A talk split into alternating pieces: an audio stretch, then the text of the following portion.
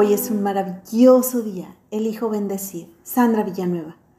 Quienes toman el rol de víctima proyectan una actitud de ser débil, frágil, carente de habilidades, capacidades o inteligencia. La actitud puede resumirse así. Necesito ayuda. No puedo hacerlo solo. El mayor temor quien se victimiza es lidiar con la ayuda por sí mismo. Prefiere depender de la ayuda de otros para que lo cuiden que tomen decisiones por ellos, les digan qué trabajar, qué hacer, qué vestir, qué comer, a dónde ir, etc.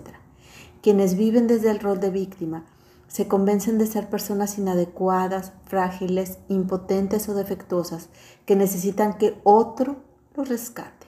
Se niegan a tener el poder y potencial para resolver sus propios problemas. Esperan que los otros se ocupen de ellos lo que resulta irónico es que la mayoría de las personas que tienen el papel de víctimas terminan resentidos con las personas que intentaron ayudarlas. Las personas que les ayudan les recuerda a la víctima muchas veces que son inútiles o inadecuados. Las personas que desempeñan el papel de víctima se cansan de percibir ser tratadas menos. Entonces sucede que comienzan a encontrar formas de sentirse iguales una de ellas es mediante alguna forma de enojarse.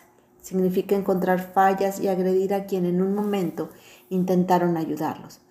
La persona que juega el papel de víctima en muchas ocasiones rechaza cualquier solución que se les brinda, la cree inadecuada o impráctica, usando comentarios como, sí, pero eso no funciona porque mi situación es otra.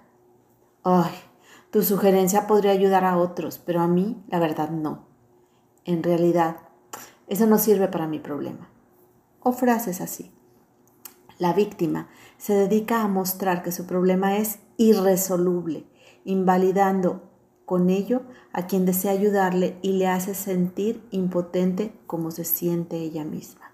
En muchas ocasiones las personas que adoptan el papel de víctimas recurren a algún tipo de adicción, pues de, de esta manera se sienten adecuadas y bien consigo mismas, Usan la comida, el juego, las compras, drogas, alcohol como medio de escape y para lidiar con la vida.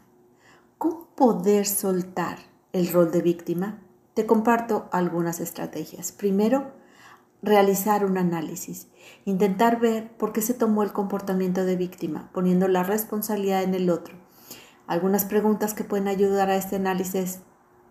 ¿Por qué actué de forma sumisa? ¿Por qué no me responsabilicé? ¿Qué me daba miedo? ¿Qué intentaba evitar? Estas preguntas ayudan a realizar una introspección haciéndose responsable de uno mismo. 2. Analizar el entorno. Este comportamiento puede ser influido por el ambiente. Un entorno de sobreprotección o excesivo control fomenta la victimización. 3. Responsabilizarse. O sea, tener la habilidad de responder por las emociones propias, creencias, pensamientos, acciones, ayuda a soltar el rol de víctima. 4. Empoderarse. Reconocer los dones, talentos, habilidades, las áreas de oportunidad y aprender de los errores ayuda a sentirse con valor para afrontar las situaciones de la vida. 5. Pedir ayuda. A quien ayude al crecimiento personal, adquirir conocimiento y poder manejar la vida respetándose, amándose, construyéndose, construyendo vínculos sanos. Seis y último, la única forma de cambiar cualquier tipo de actitud que no nos satisfaga es el conocimiento. Y algunas preguntas que pueden ayudar es, ¿quién soy? ¿Qué me gusta de mí? ¿Qué no me gusta de mí? ¿Qué me gustaría mejorar? Ser víctima minimiza, tomar el control de la vida da oportunidades de crecimiento. Hermosa alma, te reconozco confiada, segura, alegre, independiente. Te mando un fuerte y cálido abrazo. Sandra Villanueva, yo estoy en paz.